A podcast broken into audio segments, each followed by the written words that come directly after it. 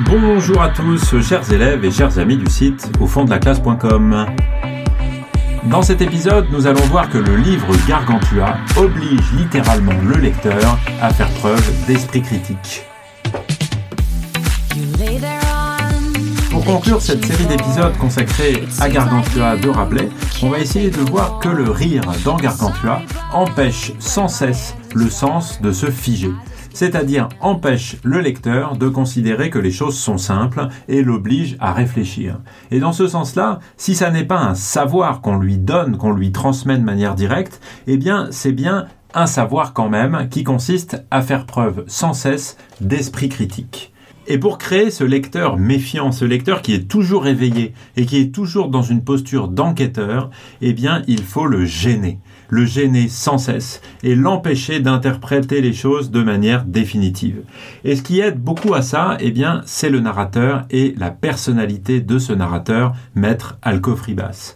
Et comme le dit un critique, euh, un spécialiste euh, de Rabelais qui s'appelle Gérard Defoe, Maître Alcofribas, ce narrateur joyeux, inconséquent et paillard de la chronique pantagruéline, qui monte en scène bien aspergé d'eau bénite de cave et que l'odeur céleste du vin plonge dans l'extase poétique, n'est pas François Rabelais, il est un personnage. Et ce personnage, il est clair qu'il est fait pour gêner, pour empêcher, le lecteur de considérer que les choses sont simples. Et il est important de ne pas réduire ce personnage narrateur à François Rabelais en considérant que Alcofribas Nazier était l'anagramme de François Rabelais. Bien sûr que c'était l'anagramme ou que c'est l'anagramme de François Rabelais. Mais en tout cas, cette allusion n'était compréhensible que pour les amis de Rabelais, puisque le nom de Rabelais n'apparaît jamais comme auteur du livre. Et il n'était pas assez connu pour qu'on puisse le deviner. Et son livre est toujours paru à Lyon de manière anonyme. Et c'était vrai de Pantagruel aussi quelques années euh, avant. Et d'ailleurs, dans la grande majorité des éditions, c'est Maître Alcofribas qui apparaît comme l'auteur et non pas Alcofribas Nazier. Et s'il manque Nazier, on ne peut de toute façon pas reconstruire euh, l'anagramme. Mais en tout cas, ce qui est important pour nous, c'est que ce narrateur est une création de Rabelais. Et c'est un narrateur qui est quand même très particulier dans la mesure où il est clairement fantaisiste, alors qu'il est très présent, tout le temps présent dans le livre et qu'il insiste beaucoup, notamment pour garantir la vérité des faits racontés, ce qui est évidemment absolument absurde pour une histoire de géant comme celle euh, de Gargantua. On peut en citer quelques exemples. À un moment, le narrateur assume un rôle de témoin direct, en prétendant avoir entendu lui-même la voix de Gargantua. Euh, c'est au chapitre 23. Je l'entendis une fois appeler Eudémon depuis la porte Saint-Victor jusqu'à Montmartre. Évidemment, tout ça est absurde puisque euh, ce maître Alcofribas ne peut pas dire oui oui c'est vrai je l'ai vraiment entendu alors qu'il est en train de raconter une histoire de géant et que le lecteur sait bien que tout ça est complètement fictif.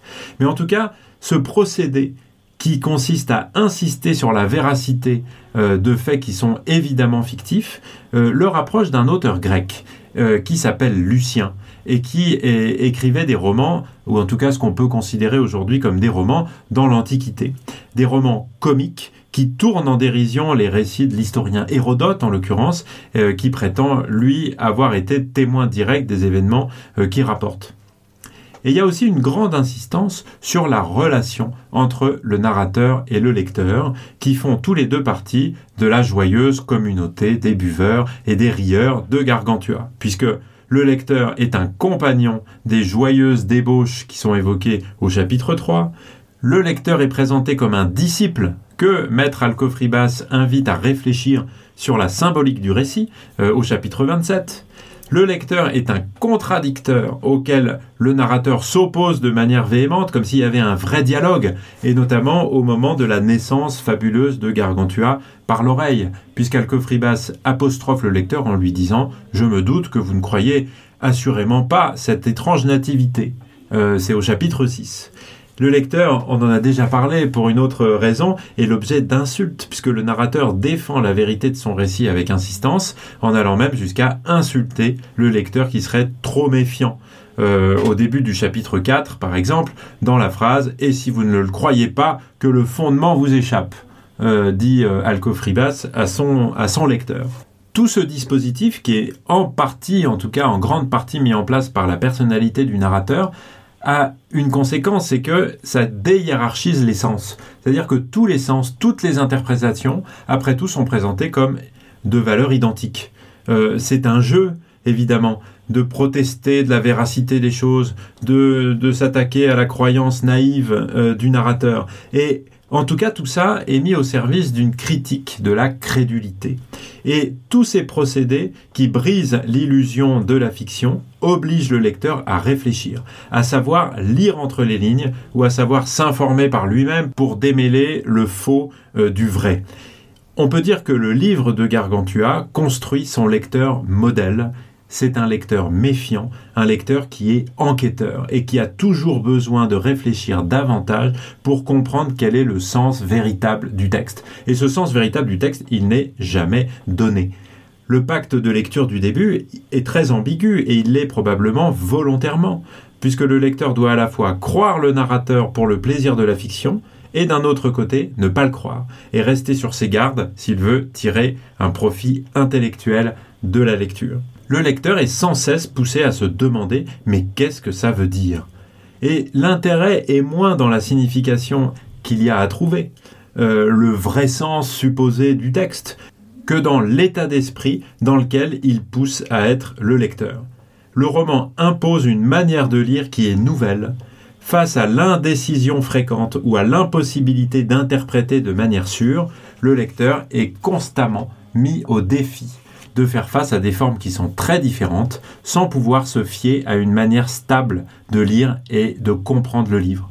Et donc la lecture telle qu'elle est promue par Rabelais est une lecture qui est toujours insatisfaisante, toujours insuffisante.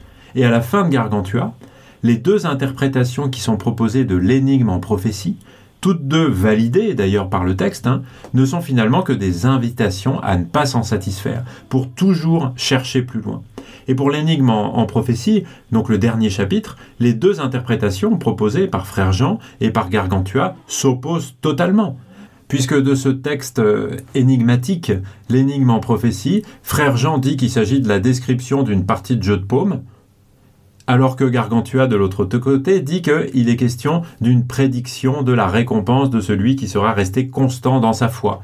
Et donc, on peut difficilement imaginer que les deux interprétations soient vraies. Et en égalisant les deux interprétations, en acceptant la polysémie radicale de cette énigme, eh bien, on met en avant l'idée que toutes les interprétations euh, sont possibles. Et après tout, c'est un petit peu le même message qui est donné par un texte qui apparaît au tout début euh, de Gargantua, le chapitre 2, Les fanfreluches antidotées, qui se présente comme un texte qui est parfaitement incompréhensible et qui donc pousse d'emblée le lecteur de Gargantua vers cet état d'esprit qui consiste à essayer de comprendre le sens. Et s'il y a donc un savoir à chercher dans Gargantua, plus encore que celui qui euh, veut dire quelque chose sur la religion, sur l'éducation ou sur la politique ou sur d'autres sujets, eh bien il est plutôt dans cet état d'esprit qu'on pourrait tout simplement résumer par la formule célèbre de esprit critique. Et donc, s'il y a une leçon à Gargantua, elle n'est pas vraiment à chercher dans les idées elles-mêmes,